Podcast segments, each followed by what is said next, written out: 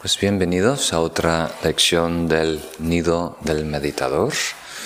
Esta es la cuarta lección.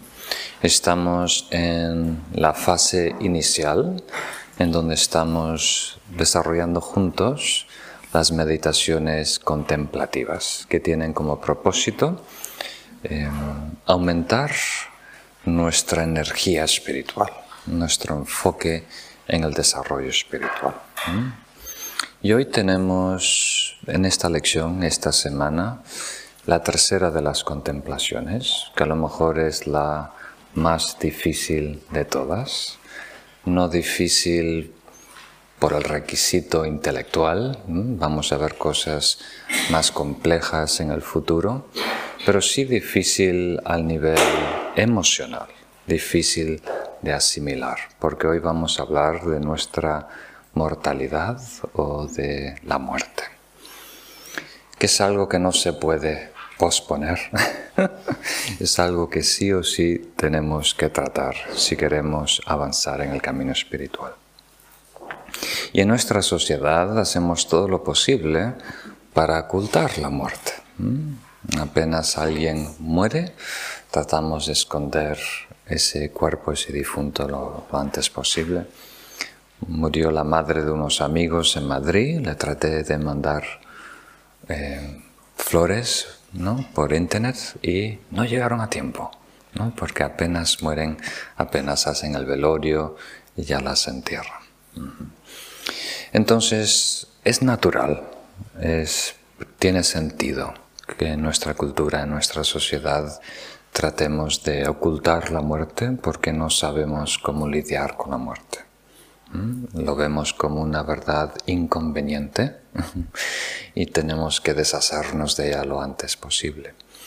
Pero para personas interesadas en el desarrollo personal o espiritual es muy importante, casi indispensable, reconocer la impermanencia de todas las cosas y nuestra propia impermanencia. Y vamos a ver hoy por qué. Hay muchas cosas en juego y tiene mucho beneficio. Mm. Entonces vamos a, explicar un poquito eh, cómo contemplar en la muerte. Vamos a atender algunas preguntas o dudas que podáis tener y después hacemos la contemplación juntos. Primero, el tema de hoy es el menos budista de todos los que vamos a tratar, ¿verdad? La muerte no le pertenece al Buda, la, muerte no le pertenece a las religiones, ¿verdad? Sea uno de cualquier tradición, sea ateo o creyente, practicante, sea marxista, comunista o capitalista, sea europeo, africano, todos, de alguna manera, ya conocemos la muerte, comprendemos la muerte y hemos aceptado, por lo menos a nivel intelectual, la muerte. Entonces la pregunta sería, ¿qué sentido hay de remover este barril, esta agua sucia? ¿no? Si ya todos, desde que somos pequeños, ¿no? dependiendo la familia, siete, ocho años, ya están introducidos a la muerte y aceptan la muerte. ¿no? ¿Qué nuevo podemos agregar? Y yo creo que todos comprendemos que aunque algunas cosas las podemos entender intelectualmente, no las hemos aceptado como una realidad. No es una parte viva de nuestra mundo. ¿Tiene sentido? No lo hemos asimilado, aceptado emocionalmente. Y ese trabajo, ese ejercicio es muy importante por varias razones. Nos da más fuerza espiritualmente, nos hace aprovechar y vivir la vida mejor, nos ayuda a nivel de filosofía, también a comprender cosas. O sea, el primer paso es comprender la impermanencia de los fenómenos. Entonces vamos a ir uno por uno. Primero vamos a hablar un poquito de los beneficios de esta contemplación y después cómo desarrollarla. Tiene varios pasos. Entonces, La primera necesidad de cualquier practicante genuino es no dormirse en los laureles. O sea, nosotros tenemos la tendencia a estar mucho por detrás de nuestro potencial. Estamos operando a 10, 15% de nuestro potencial real. Entonces, aquí dos cosas. La muerte nos ayuda a superar el sueño.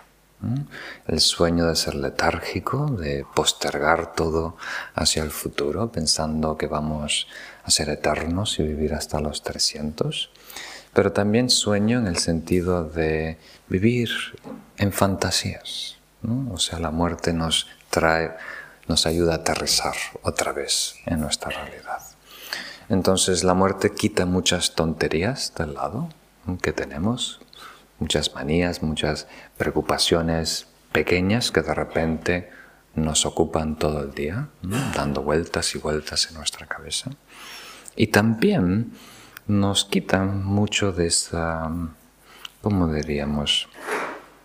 De ese pesar, de ese letargio, de esa pereza que encontramos en el camino espiritual.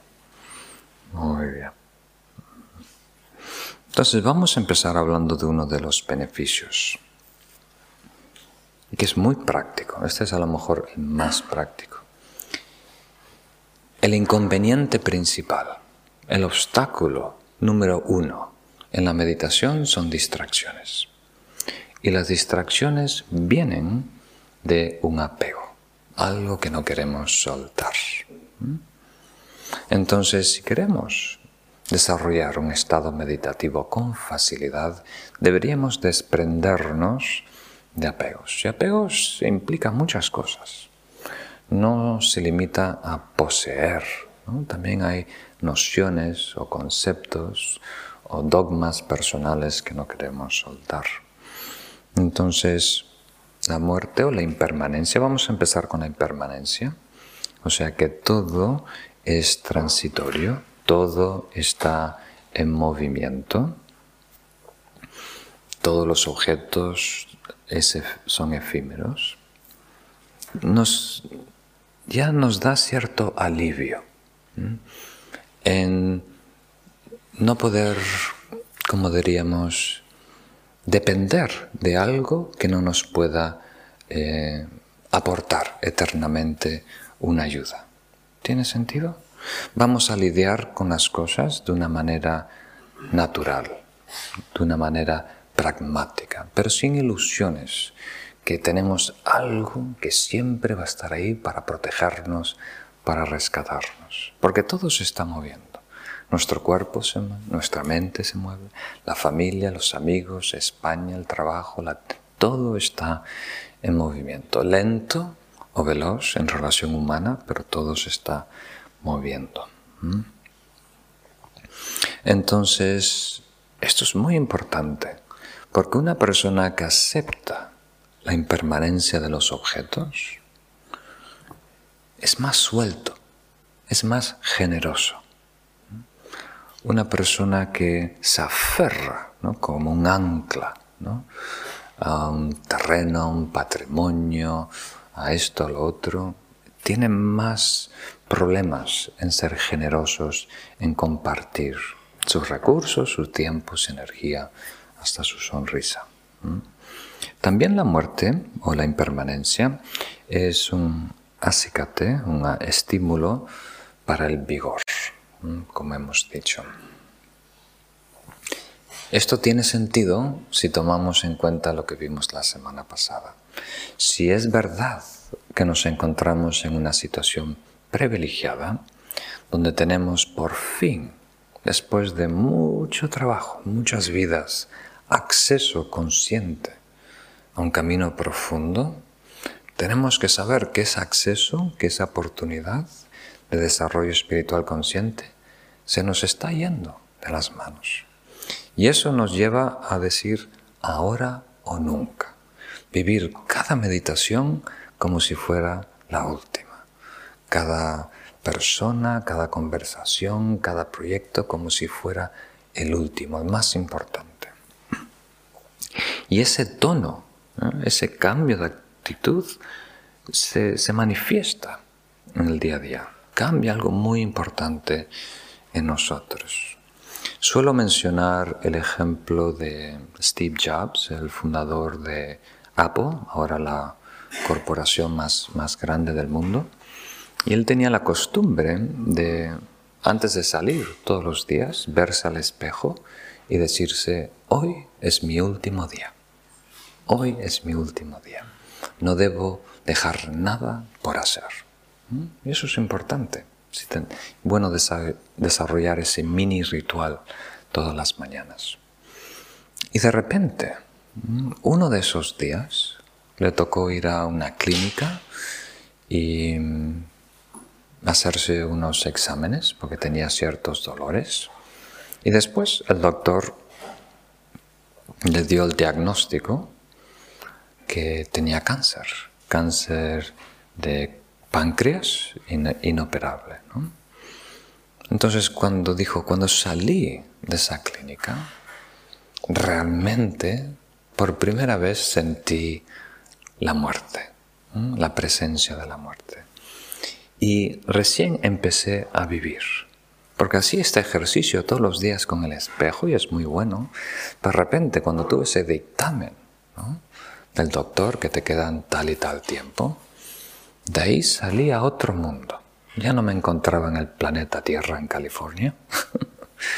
Ahí todo era diferente, los colores más saturados, más intensos, más vívidos, la sonrisa de los niños, los sabores de la comida hasta variaban, más intensos. Entonces, si tenemos presente la impermanencia y la muerte, vamos a ver que todo se intensifica, casi como si quita de encima una placa, una film, una película opaca, ¿no? que está obstruyendo, bloqueando mucho de los sentidos. ¿no? Elimina, quitamos esa película gris opaca de los sentidos, no solo cinco físicos, pero también la vividez mental. Entonces es muy importante. Y de esa manera vivimos plenamente. Es imposible vivir plenamente si no aceptamos la impermanencia, la muerte. Recién con esa aceptación podemos entregarnos 100% a lo que estamos haciendo día a día. Y ahí el mismo esfuerzo, la misma media hora en meditación, ahora vale mucho más. Tiene un impacto mayor, porque estás vivo, despierto. Ya no estás adormecido. Entonces es muy importante. Es un antídoto también para el sufrimiento. disuelve muchos de los daños menores. Y el ejemplo que, suelo dar es estuve en un monasterio en la India en donde el abad me estaba complicando un poquito las cosas, no me invitaba en algunas cosas.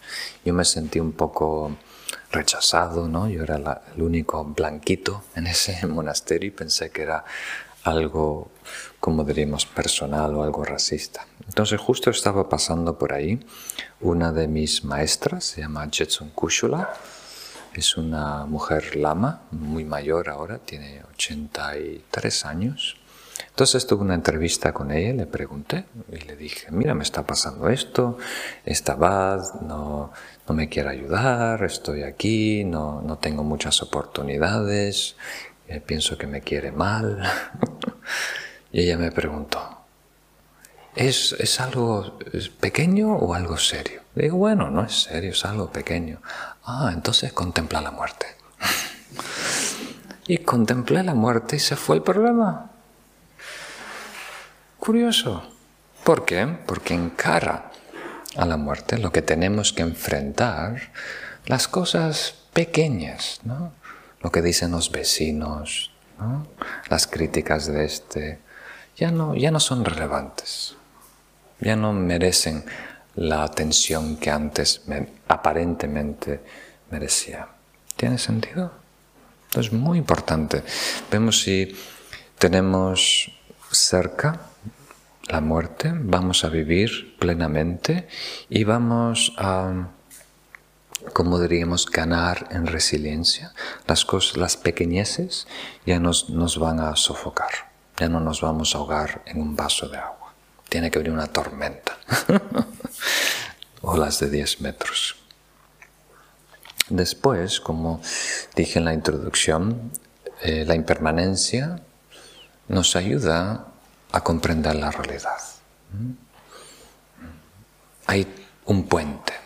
De la impermanencia vamos a la interdependencia y de la interdependencia a la vacuidad. O sea, la primera característica para acercarnos a la realidad es descubrir que todo está fluctuando, que todo está cambiando, mutuando. Y una vez que aceptamos eso, una vez que lo tenemos claro, aunque a lo mejor nuestra vista no ve el árbol crecer o la montaña eh, eh, erosionarse, sabemos que todo está cambiando. Y eso nos lleva a poder contemplar la noción de la interdependencia, que las cosas están cambiando porque son un conjunto de partes y condiciones, una gran red de interdependencias. Y una vez que comprendemos eso, podemos indagar en la naturaleza de la realidad. ¿Quién soy yo? ¿Qué es el mundo? ¿Qué es la realidad? Esto es muy importante. Es el primer acercamiento a la verdad. En la tradición Theravada del budismo clásico, es su herramienta principal en Vipassana, en la investigación eh, penetrante de la realidad. Entonces es muy importante. Y por último, la impermanencia y la muerte también pone todo en perspectiva. A lo mejor este es el beneficio mayor. Porque esto no es, no es fácil. No es fácil. Tú puedes tener todas las cosas claras, o sea, los ingredientes de una vida exitosa, ¿verdad? Sobre la mesa, como si estuvieras haciendo una receta, una comida de fin de año. Tienes todos los ingredientes, todos limpitos, preparados, pero eso no es comida. ¿Verdad? Recién empieza la faena, recién empieza el arte de saber cómo combinarlos, en qué fases, cómo priorizar algunos ingredientes y otros. Entonces, imagínate lo que tú sabes ahora comparado lo que sabías hace 15 años. Enorme diferencia, enorme diferencia. Ahora imagínate lo que tú vas a saber en 10 años que no sabes ahora. Esa persona en 10 años, ¿cómo te mira a ti y las decisiones que estás tomando? Muy diferente. Y mi primera experiencia a estas diferentes perspectivas fue a los 16 años en mi primer trabajo en Estados Unidos. En Estados Unidos a los 16 todo el mundo empieza a trabajar. un part-time, como dice, un trabajo de parcial, los fines de semana. Y mi abuela me consigue un trabajo en el hospital. Entonces eh, mi trabajo era muy simple. el hospital había contratado a una compañía para que ponga televisiones. Entonces yo trabajaba para esa compañía. Yo tenía que tocar la puerta el fin de semana a los pacientes y decir, si quieres televisión, págame. Pobrecitos hay enfermos en cama y yo vendiendo dosis de televisión. Pero era mi trabajo los 16 años. Y lo lindo de ese trabajo es que eh, viernes, sábado y domingo tenía que visitar todos los pacientes en el hospital un hospital de tres pisos, yo que sé, como 120 pacientes o algo así. Y la mayoría de los pacientes son personas mayores de tercera edad. Y en Estados Unidos, mucho más que España, eh, las personas mayores son abandonadas. La familia ya eh, nunca los visita. ¿no? Entonces cuando ven una persona joven, ¿no? Quieren hablar contigo ¿no? y te cuentan toda su vida. ¿no? Y cada día te cuentan toda su vida. Ya la sabía todas. Pero es muy interesante cómo una persona ve la realidad a los 50, a los 60, a los 70, a los 80, 90. Cambia. De 80 a 90 hay una distinción muy grande en comparación de los 50, 60. Entonces, para eso fue para mí un aprendizaje, porque pude aprender mucho de la experiencia de alguien de 60 años o 80 años de su vida. Puede extraer ¿no? Los, como la moraleja ¿no? de su vida, lo que habían Y algunos con rencor, algunos con, ¿cómo se dice? Con tristeza, otros con... Pero suele haber una conclusión buena si la mente está clara y nítida. Entonces muchos aprendizajes en ese, en ese trabajo justo fue cuando estaba surgiendo la SIDA y recién empezaba y había mucha incertidumbre, hasta las personas en el hospital, enfermeras, no querían entrar a las habitaciones. Entonces eh, traían la comida y la dejaban en el pasillo, nadie se las llevaba. Dos horas, tres horas. Y cuando entraban, entraban con, ¿cómo se dice? Con astronautas, ¿no? Porque hay un protocolo en el hospital dependiendo de la enfermedad. Si es transmisión por aire, hay todo un protocolo que te tienes que cubrir con máscara, todo. Y si es transmisión por, por líquidos, ¿no? que es la SIDA, entonces no, no necesitas. Pero todos asumían el protocolo mayor y entraban como astronautas porque tenían miedo de la SIDA, aunque eh, ellos estaban educados y sabían que no, no había razón. Y el temor que tenían estos eh, primeros pacientes de SIDA y el tabú ¿no? asociado con ellos, oh, era terrible, cómo sufría. Primero no había medicinas, moría muy pronto. Y, pero la agonía mental, ¿no? De estar rechazados por la sociedad, de verlos como muy triste. Entonces fue un, gran aprendizaje, pero lo que quería mencionar ahora es cómo una persona a su fin ve su vida. Y es una, una contemplación muy importante de hacer. Imaginarte en cama con una sábana blanca por encima y ves los dos picos que hacen los pies, ¿no? ¿Mm? Y te imaginas que el pecho se hace pesado, solo tienes una sábana, pero ya te cuesta respirar y estás tranquilo, entonces te empiezas a recordar todo lo que ha pasado. Esos 60, 70, 80 últimos años, ¿no? Casi evaluando, haciendo un inventario primero, pero después evaluando qué valió la pena estos proyectos. Invertir tanta energía en esta cosa. ¿Mm? ¿Valió la pena? ¿Qué saco? ¿Qué provecho retengo ahora de todo esto? ¿Mm? ¿Mm? ¿Tiene sentido? Y desde esa perspectiva cambia radicalmente los valores y las prioridades. Muy importante. Ahora vemos las cosas un poco desequilibradas, ¿no? Damos prioridad a muchas cosas que realmente no nos convienen, no son ventajosas. Entonces esta meditación ayuda a aclarar en cuánto debemos invertir energía y tiempo. Consideramos mucho el dinero, pero normalmente no valoramos mucho nuestro tiempo. Entonces esta meditación también dice, no, el tiempo es muy importante, cuida mucho de dónde inviertes tu tiempo, porque ese es un recurso que se va ¿no? y nos recuperamos.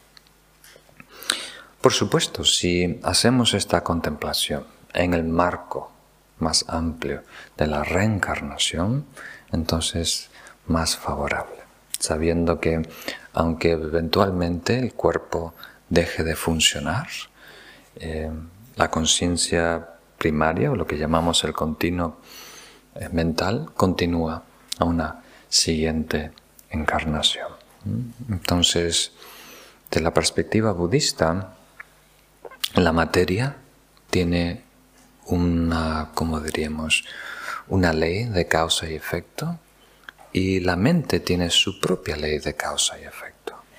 Las dos se, como diríamos, comunican, influye la materia sobre la mente y la mente sobre la materia. Y también hay otra dimensión de energías. Desde el punto de vista budista hay tres aspectos del ser, ¿no?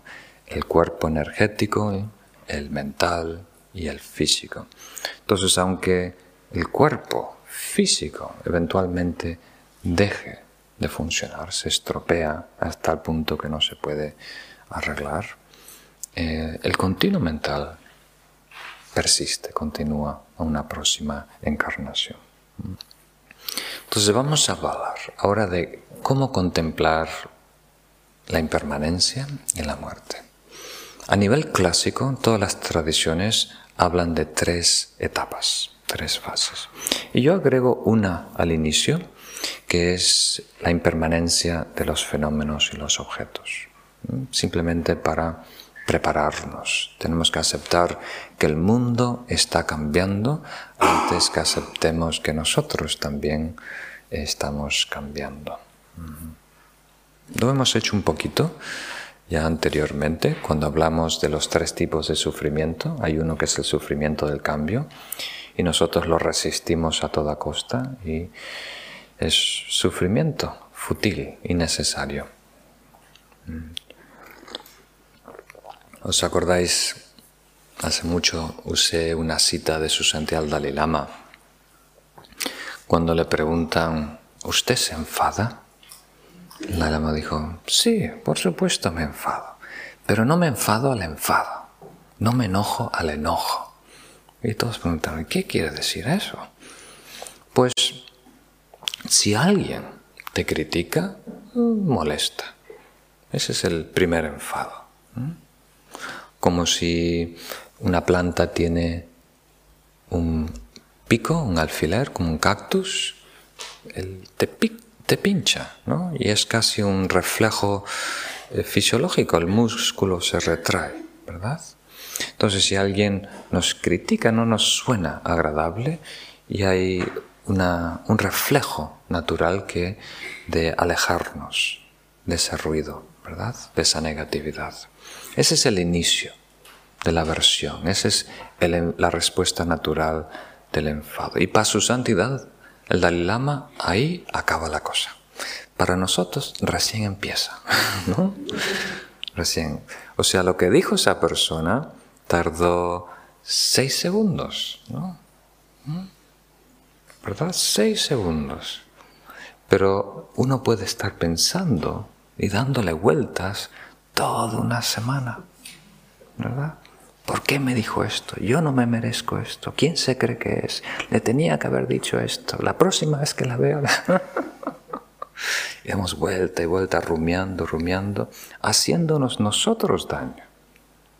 Ese estrés es muy dañino al cuerpo, puede generar enfermedades. Y eso la otra persona ya se olvidó de lo que te dijo, ya se olvidó de ti. Pero uno insiste, le da vueltas y vueltas y vueltas. ¿Tiene sentido? Entonces, en esta contemplación, este primer paso de contemplar la impermanencia de todas las cosas, nos ayuda a soltar, ver las cosas como pasajeras, ver las cosas por lo que son, ¿verdad? No cristalizarlas, no cosificarlas.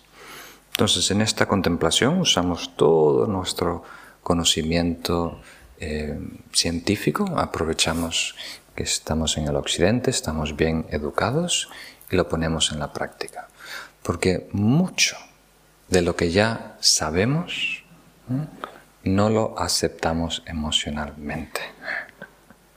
Por ejemplo, en la, ciencia ha habido en las últimas décadas un avance enorme en la física de la física newtoniana a la física cuántica. Pero la mayoría de las otras ramas científicas no han aceptado los nuevos adelantos de la física. Están operando basándose en la física antigua del siglo pasado. ¿Mm? ¿Tiene sentido? Muy, muy interesante. Entonces, no, no porque tenemos acceso a la información, eso no necesariamente se traslada a cambiar nuestra cosmovisión de la realidad. ¿Mm? Es, diferente. ¿Mm? Hay que de alguna manera cultivar esa nueva perspectiva para que se asiente en nosotros. Muy bien. Y luego pasamos a las tres etapas clásicas. En términos generales, la primera es aceptar que la muerte es algo inevitable. La segunda es que no sabemos el momento de la muerte, o sea, el momento de la muerte es eh, imprescindible, ¿no? sabemos determinarlo con precisión. Y el tercero es muy importante, que en el momento de la muerte lo que realmente nos puede ayudar es el desarrollo espiritual. Todo lo que está fuera queda fuera. Vamos a empezar con el primero entonces, que es el más simple, ¿verdad? Porque esto ya lo sabemos, pero hay una resistencia emocional. Todos sabemos que el cuerpo va a dejar de funcionar en algún momento, pero lo postergamos va a ser cuando tenga 200 años. Muy. En ese entonces la ciencia va a estar tan avanzada, con células madres van a reconstruir todos los órganos. Entonces, todo lo que nace, en ese momento ya está, de alguna manera, muriéndose, acercándose a la muerte. Estuvo con nosotros un maestro americano de bastante renombre que se llama Alan Wallace, doctor Alan Wallace. Y él dijo, eh, compartió una experiencia eh, muy curiosa. Él estuvo viviendo en la India también muchos años y se enfermó de mm, hepatitis. Y la tercera vez que se enfermó de hepatitis estaba muy grave. Ya estaba a punto de morir y los monjes en la habitación de al lado ya estaban haciendo los ritos funerales, mandándola a la próxima encarnación. Y por suerte eh, recibió la atención del doctor eh, de su santidad Dalai Lama, que yo lo conocí. Es un monje que, que es doctor en la medicina tradicional tibetana, pero muy bueno, muy sabio. Y lo atendió con, con hierbas, ¿no? La medicina tradicional y lo salvó de esa hepatitis, ¿no? Entonces Alan Wallace le dijo, no te voy a dar las gracias por salvarme las vidas, te voy a dar las gracias por posponer mi muerte. es algo un poco extraño, ¿no? Qué mal agradecido. Pero si lo piensas, tiene un poco de sentido, ¿no? Porque cuando nos curamos de algo, no realmente nos salvamos de la muerte, sino hemos postergado lo inevitable que es la muerte. Y ese no es solo un juego de palabras, ese cambio de actitud cambia algo muy importante en nosotros. También hay el relato de, que cuento normalmente de una mujer mayor francesa que viajó con mucha dificultad hasta Darjeeling, el norte de la India, para tener una entrevista con Digo Khyentse Rinpoche, si no recuerdo mal, o Dujun Rinpoche, esperando un milagro. Ella tenía un cáncer ya muy avanzado y había escuchado que este maestro era un ser iluminado. Entonces, eh, por alguna razón tenía mucha fe, mucha devoción y hizo todo este esfuerzo de llegar ahí y presentarse finalmente ante el maestro y con, un traductor se pudo comunicar, le explicó, mira, tengo este problema muy serio, estoy muy enferma, estoy muriendo, estoy muriendo. Y este maestro se empezó a reír en su cara se empezó a reír. Y dijo, yo también me estoy muriendo. Entonces, si lo hago yo, ¿no? A lo mejor es un relajo. Salgo en 20 minutos o en el país, como un monje budista se ríe de alguien que tiene cáncer. Pero con esa mujer, con el nivel de fe que tenía, fue justo lo que necesitaba para por fin aceptar su realidad. Que no era como de un castigo de Dios, que no era algo que le estaba pasando a ella solo, sino que es una condición humana. Esto es parte de la condición humana. Esta es la enfermedad que todos nosotros tenemos. La enfermedad que tenemos se llama vida y termina con la muerte y es inevitable. Muy importante. Entonces, el ejemplo que dan los tibetanos es un poco crudo. Es un corral de, ovejas. Es un corral de ovejas y está el carnicero a, peticiones. ¿no? Cuando viene alguien a, a encargar una oveja, le corta la cabeza. Y esto lo he visto en Nepal. En Nepal es más que nada cabras. Pero vas, hay sitios que pasas por el coche y están dos o, tres cabras atadas a un árbol, después hay un pequeño corral con más cabras y va la gente ahí y elige su cabra y después la matan ahí y la llevan en el, en el coche. Entonces este es el ejemplo tibetano, que nosotros nos encontramos en un corral, ¿no? Y uno por uno, el Señor de la muerte, ¿no? Lo cosificamos, hacemos un, personaje del Señor. El Señor de la muerte va matando uno por uno nuestra especie. Y nosotros todos tranquilos, con los brazos cruzados, tomando un vermú, hablando de la política. ¿Tiene sentido? Y de repente alguien cercano a nuestra edad muere y hay un revolú. ¿no? Nos empezamos a cuestionar. Pero al cabo de dos, tres, unas dos semanas, ya todo regresa a la normalidad. Y hacemos todo lo posible para ya no ver ese lado. ¿Tiene sentido? Entonces yo lo vi, un ejemplo similar, con mi familia en Pontevedra. Cuando era, creo que tenía 12 años, mi primer viaje a Pontevedra, mi abuela me llevó a ver una tía que tenía en el, en el monte y esa tía tenía sus gallinas, ¿no? Tenía un corral de, ¿se llama corral de gallinas? Y justo llegamos y estaban, eh, iba a haber una, una, cena grande y fue la, la dueña de la casa, la matriarcal de la casa, bajó al corral y, abrió la puerta y entró.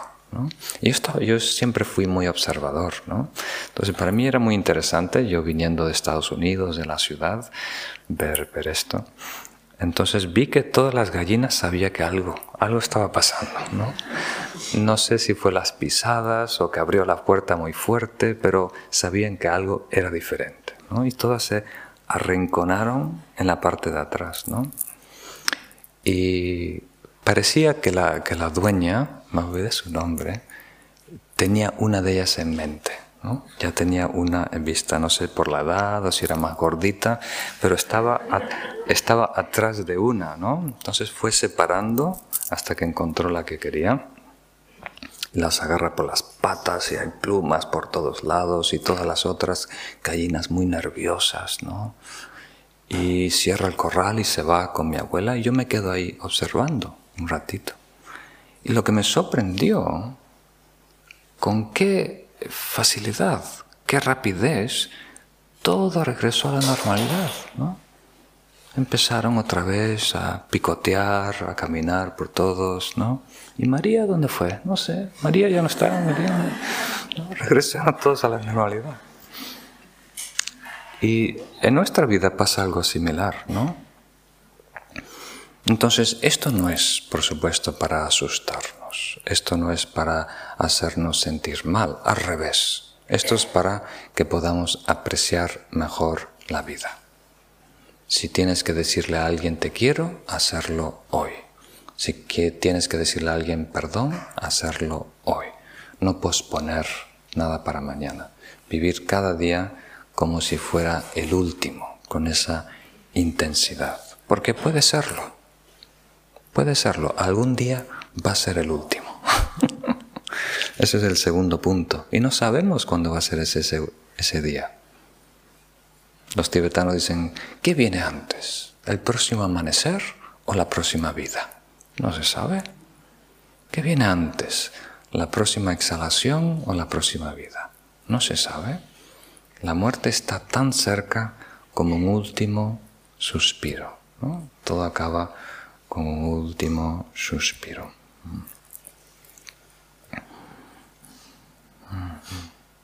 Entonces, el último punto es muy importante.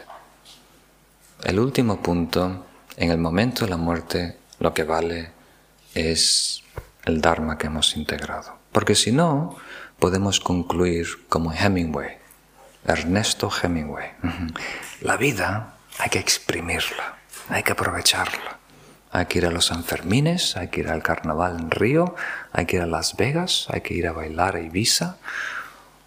Y después que me quiten lo bailado. Pues sí, te quitan lo bailado también. Entonces, no se trata solo de aprovechar lo que tiene la vida, se trata también de vivir bien, ¿verdad? Vivir de tal manera que podamos morir bien, porque la manera que morimos es muy importante. Tiene mucho peso kármico. O sea, podemos estar estudiando en la universidad todo un trimestre pero si fallamos el examen, perdemos esa materia, ¿no? Entonces podemos tener una vida muy sana, pero de repente esos últimos días, si hay furia, si hay rencor, llevamos esa energía y nos impulsa a una encarnación desafortunada. ¿no? Entonces es muy importante hacer todo lo posible para que nosotros y los demás eh, tengan los, la mejor situación para desencarnar, aunque no sea siempre posible. No podemos reinventarnos esos últimos días.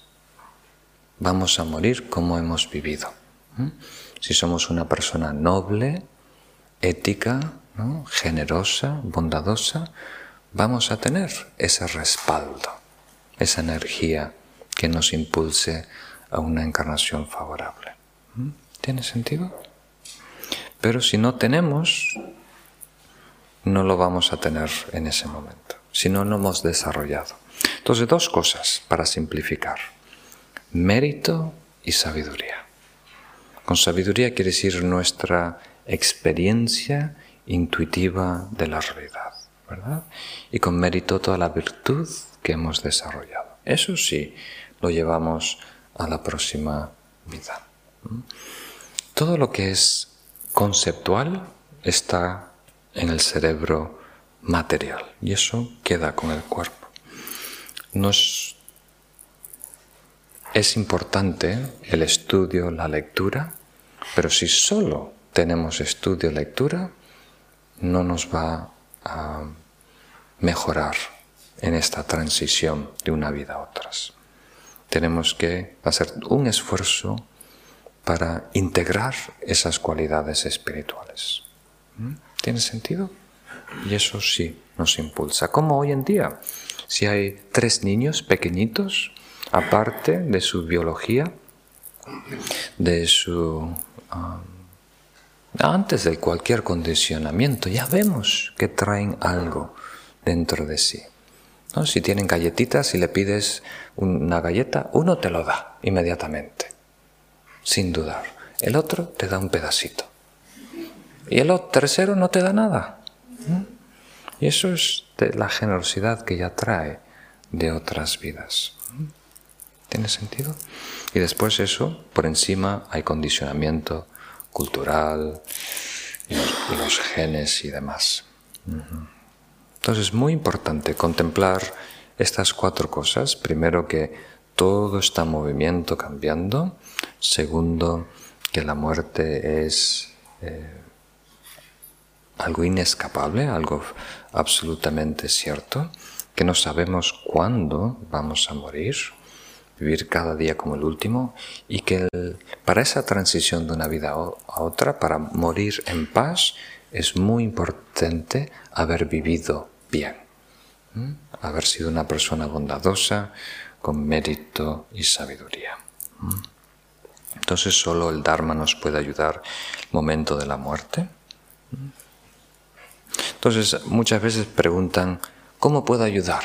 a alguien, a un familiar a lo mejor que está muriendo. Pues no es el momento de enseñarles nada, ¿no? Es el momento de sacar a la luz lo que ya saben. O sea, sean cristianos, judíos, cualquier otra religión, lo mejor que ellos comprendan, recordarles de eso mejor. Y que ahora lo vivan, lo actualicen. Es muy importante. Si podemos elegir, que haya amor, compasión o sabiduría trascendental. Esas son las dos cualidades idóneas para embarcar de una vida a otra. Muy bien. Entonces el tiempo libre que nos queda es menos de lo que pensamos. Siempre es menos de lo que pensamos. Y una cosa es el tiempo que nos queda como el cuerpo y otras el tiempo que nos queda eh, donde somos eficientes, donde somos coherentes, donde realmente podemos dar un salto evolutivo, ¿verdad? Donde existe la completa oportunidad de desarrollo espiritual. Ese tiempo sí es más limitado que la duración del cuerpo o esta vida. Entonces eso es muy importante tener en cuenta. Muy bien. Os animo para que esta semana que desarrollemos esta contemplación, primero reflexionando en el movimiento de todas las cosas. Es bueno hacerlo en la playa, viendo las olas romper y después aceptando nuestra mortalidad ¿no? y comprometiéndonos a vivir plenamente. Uno de los grandes místicos del Tíbet, Milarepa, dijo, mi religión es simple. Yo quiero morir sin arrepentimientos. Entonces, de acuerdo a, los, a lo que nos dice la tradición y de acuerdo a mi pequeña experiencia en el hospital, lo que más duele en todo el universo es el arrepentimiento en la muerte. Y no es tanto el arrepentimiento por la conciencia que nos come, ¿no? Por haber hecho algo malo y no haber podido pedir perdón, sino el arrepentimiento de no haber hecho algo bueno, de haber desaprovechado tiempo, vida. Entonces, por favor, tengan eso de mente y esta semana hacer algo de llamadas. Si hay alguien que ¿Os habéis peleado con alguien? Y hace tres años o cinco años que no habláis con esa persona. Esta semana es un buen tiempo de llamarles y saludarles. Y hasta a lo mejor te atreves a dar el primer paso y pedir perdón tú primero, antes que la otra persona. Y también es una buena semana para llamar a alguien querido y decirle te quiero estoy pensando en ti. Si tienes algún familiar que vive lejano, es bueno que nos recordemos de ellos. Muy bien. Entonces creo que deberíamos parar aquí, así no nos alargamos mucho. Atendemos algunas preguntas y respuestas y después hacemos una de las contemplaciones más duras que pueda haber. Uno de los conceptos que quizá puede comentarse con la muerte es el concepto de la unicidad. Eh, es decir, si hay luz, hay oscuridad, es parte de lo mismo. Si hay ruido, hay silencio. Si hay bien, hay mal y viceversa. Si hay vida, hay muerte. Por lo tanto, son dos caras de una misma moneda. Entonces quisiera que comentara un poco este concepto de unicidad y otra cosa también, independientemente de la creencia o no de la reencarnación. Eh, si hay algo más allá, lo que nos ha dado realmente es la vida. Por lo tanto, y es una realidad que estamos viviendo y que tenemos que honrar. Entonces, lo mejor que podemos hacer es actuar en consecuencia respecto a la vida, en cuanto a la felicidad, la solidaridad, el, amor por los demás. Entonces, quisiera comentar un poco estos conceptos. Muy bien, muchas gracias. Mm. De la perspectiva de la filosofía, tanto el nacer como el vivir, como la muerte, es una ilusión que nosotros creamos. Queriendo decir que la realidad allá afuera, la naturaleza, no tiene un principio concreto y un final concreto. Eso es algo que ponemos nosotros de una forma arbitraria y caprichosa es una abstracción mental. Entonces, por ejemplo, esta planta antes fue semilla. Y si queremos ser muy precisos, ¿no? ¿Cuándo pasó de ser semilla a planta? Si queremos ser técnicos, científicos, vamos a descubrir que no podemos ser absolutamente precisos. ¿Tiene sentido? Porque cuando la semilla empieza a germinar, ¿no?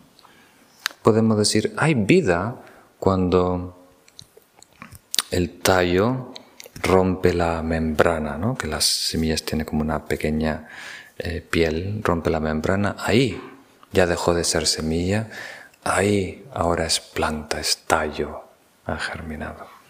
Pero otro científico puede decir, no, no, no, no, la vida es antes, porque una vez que ya hay actividad enzimática, creo dentro de la semilla ya está ha germinado, ya es planta. Entonces, ¿qué quiere decir eso? Que sin parámetros no podemos decir cuándo empieza la vida o cuándo acaba la vida. Por ejemplo, ahora hablamos de la muerte clínica, ¿verdad? Siempre hay un doctor que tiene que determinar la hora de, que ha fallecido el difunto y es por cuando paran de funcionar los pulmones y el corazón. ¿no? Esa es la muerte clínica. Pero esos parámetros que están estableciendo. Y la vida, ¿cuándo empieza? Cuando sale el bebé, ¿no? Pero también dentro del vientre hay vida, ¿verdad? Entonces, ¿cuándo hay vida? Apenas que el óvulo es fertilizado, tres días más tarde, un mes más tarde. ¿Cuándo hay un, ser, un nuevo ser? ¿Tiene sentido? ¿Y de qué manera es nuevo? ¿De qué manera es parte de los padres a nivel biológico, parte de otro ser a nivel kármico? Entonces, lo que quiero decir es que hay un fluir casi como un río. La realidad es un río que nosotros insistimos en cristalizar. Nos causa cierta incertidumbre, agonía, lo fluido, lo dinámico que es el río de la vida. Y queremos determinar cuándo empezó y cuándo acabó. ¿Tiene sentido? Pero eso es algo que está nuestra mente imponiendo en la naturaleza. ¿Mm? Ahora esto es planta, ahora es fruto, ahora es semilla, ahora es planta de nuevo. ¿Mm? Es todo de nuestra parte. ¿Mm? O sea, ahora esto es una mesa, dejó de ser árbol. Pero ¿cuándo será leña? ¿Cuándo será leña? Es cuando yo decida que es leña, ¿verdad? Ahora tiene el potencial de ser leña, ¿verdad? Pero también sigue siendo árbol. No se puede negar que fue árbol y también todo lo que nutrió ese árbol. La ceniza de los antepasados, la lágrima de muchas madres y padres, ¿no? están aquí. ¿no? ¿Tiene sentido? Entonces, nuestra mente está tan bombardeada por tanta estimulación que tiene que filtrar 99% de ella. Entonces, simplificamos las cosas a lo máximo. Hacemos caricaturas, abstracciones, ¿no? símbolos de una realidad, una gran red dinámica, un fluir. ¿Tiene sentido? Entonces, con la vida de seres es así también. ¿no? Decimos, es, aquí empezó la vida. Y una vez que plantas tu bandera y dices que eso, que esto es mesa, entonces estás simultáneamente, em, como diríamos, presentando su opuesto, que es la muerte, la destrucción de esta mesa. Si esto es tasa, cuando deje de tener estas características, muere la tasa, deja de funcionar la tasa. ¿Tiene sentido? Pero alguien, un yogi que tiene otra visión de la realidad, opera a nivel de arcilla, no opera a nivel de cosas. Entonces él no se relaciona con este objeto como una taza que nació y que ahora tiene existencia.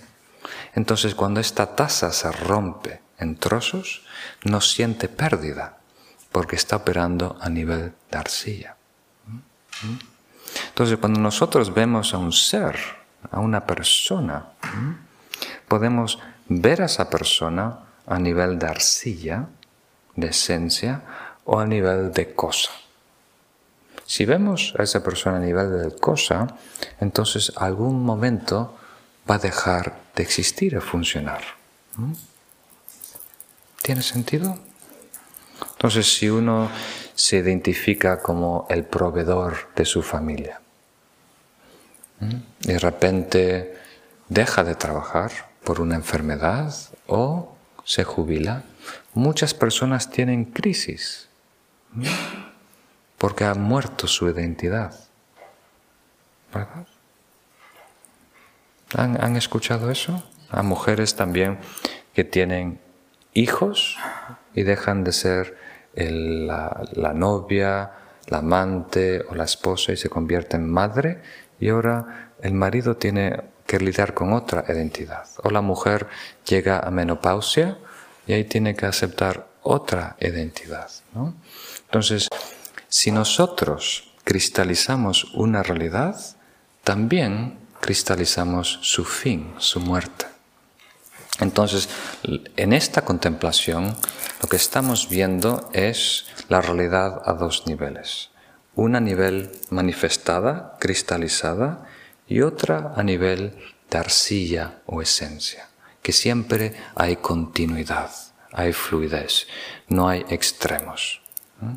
Entonces, cuando marcamos el nacimiento, ahí marcamos la muerte. ¿Tiene sentido?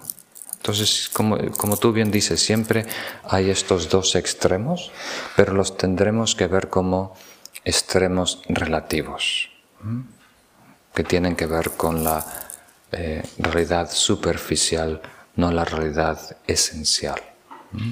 ¿Tiene sentido?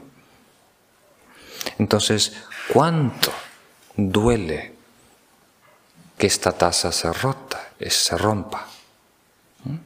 Pues todo depende de cuánto me ha pegado a su existencia. En la manera que yo me apego a que existe, en esa manera voy a sufrir su pérdida. En la manera que me relaciono como arcilla, como algo que se puede moldear, en esa manera no me sufro con la muerte. ¿Tiene sentido? Por ejemplo, muchas personas que se acercan a la muerte sufren mucho con el patrimonio, con la herencia. ¿Quién me va a llevar esto? Si se lo merece o no. ¿Y qué van a hacer con esto que me costó tanto juntar y cuidar? Es un gran, ocupa tanta, tanta energía mental. Y después la familia también sabemos que pelea, ¿no? Por la herencia, por lo que quede, ¿no? De repente salen las garras, los colmillos, ¿no? Entonces sí, este es un... Para comprenderlo más profundo tenemos que saber más de filosofía, lo veremos en el futuro. Pero en general, ahora como introducción, tratamos de ver la realidad a dos niveles, relativa y esencial. Entonces, a nivel esencial, ver las cosas por lo que son, hay que darle etiquetas. Esto es una planta, esto es una semilla, este es un feto, esto es un bebé, esto es un niño, este es un adolescente, este es un adulto, este está pasando por la crisis, este está es de tercera edad, está enfermo, ha muerto. Pero en realidad, saber que todas esas designaciones son, parten de nuestra mente. Ahí sigue habiendo la misma continuidad que siempre está cambiando. Ningún día está fijo. Todas las noches nosotros morimos y por la mañana renacemos. ¿Mm? Todos los días estamos naciendo por la mañana y muriendo por la noche. Y alguien que vive la vida como un día no, tiene, no teme a la muerte. Y no, no le importa acostarse media hora antes. Entonces nosotros, como tú dices, queremos extender. No, como un niño que no quiere ir a la cama en Navidades. No, yo me quiero venir hasta que venga Santa Claus. Entonces nosotros queremos aguantar a lo máximo el último suspiro.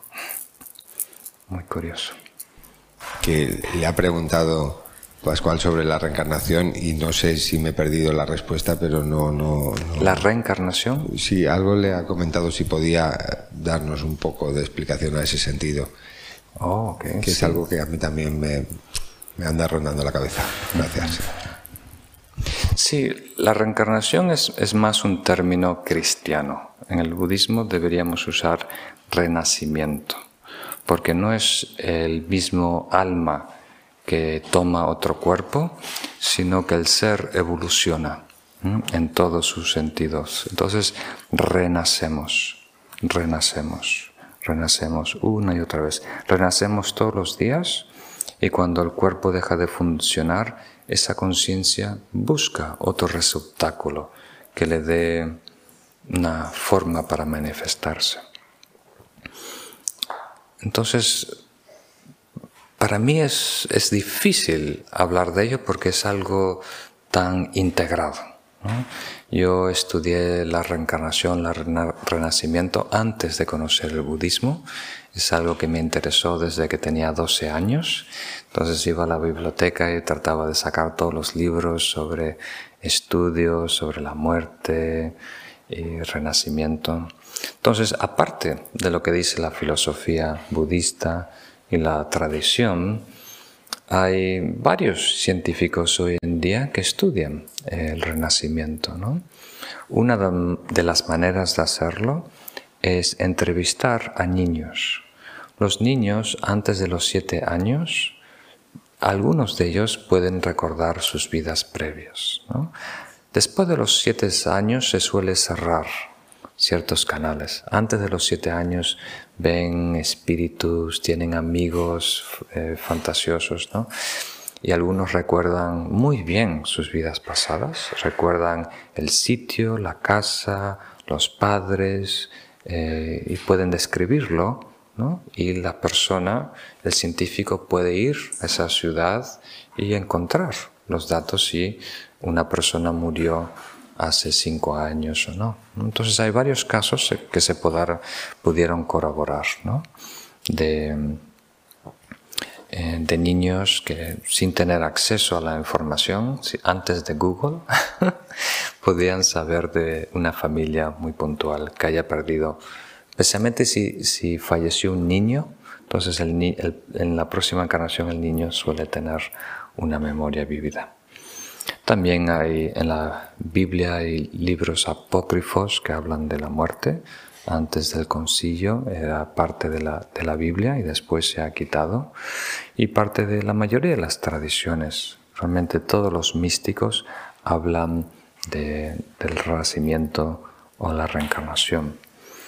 Mm, entonces, es un proceso natural.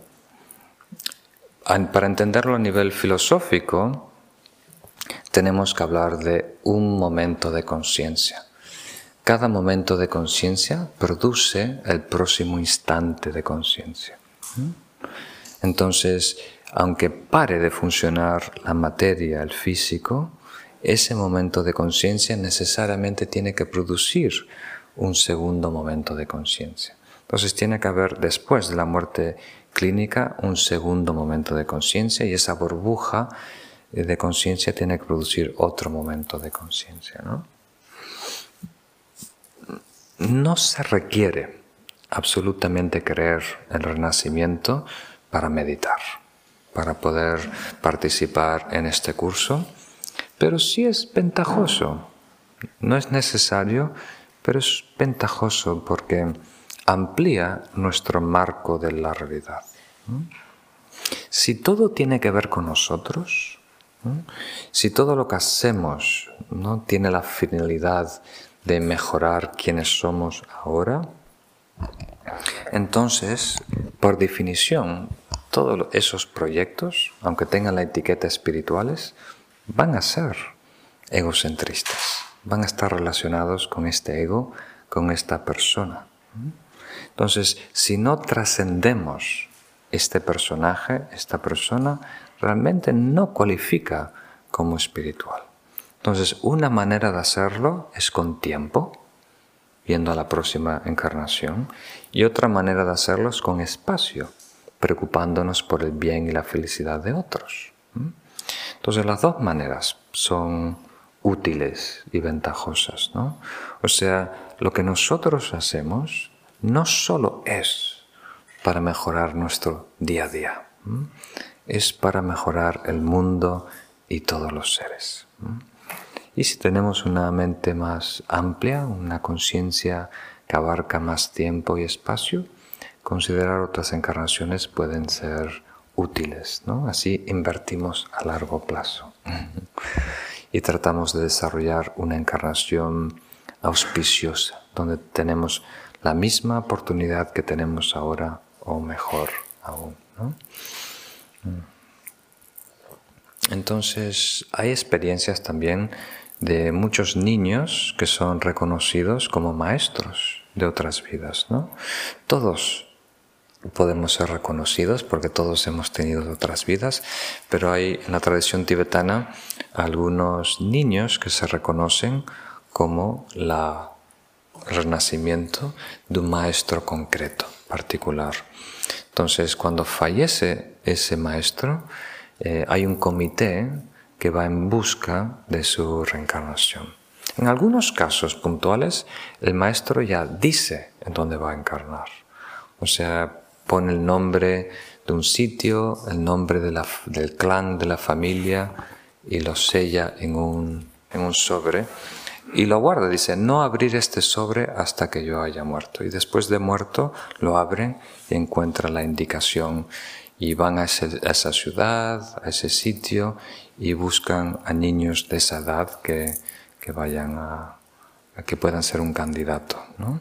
Entonces, muy interesante. Yo he conocido varios de esos niños y por supuesto, siempre hay política en todo. Hay algunos que están puestos ahí por familias poderosas, pero hay algunos que sí o sí se nota que son especiales, ¿no? como niños prodigios, que aprenden idiomas muy rápido, memorizan todo, tienen paciencia, pueden estar sentados en estos rituales que toman ocho horas sin moverse. Un niño de cuatro o cinco años no suele hacer eso. Y entonces se nota que hay peso, que hay madurez independiente de, su edad. ¿no? Entonces eso es una experiencia también que la, que la he vivido. Entonces la encarnación es para mí una, una realidad, ¿no? pero no es una necesidad que las personas que quieran practicar, que quieran desarrollarse en el camino, crean necesariamente en la, reencarnación. Pero por otra parte nos deberíamos preguntar, ¿y por qué no? ¿No? ¿Por qué no es considerarlo como una posibilidad? Como una posibilidad de nosotros.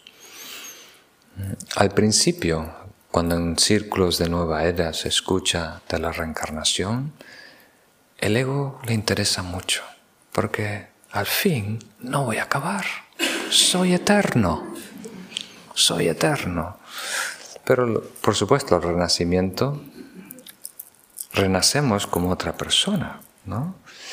Y la esencia, nuestras tendencias, hábitos, cualidades, eh, se llevan por las memorias, las identidades, eso todo se pierde con el cerebro físico, ¿no? Entonces, al igual que cuando conocemos un niño por primera vez, eso es lo que suele pasar vida tras vida.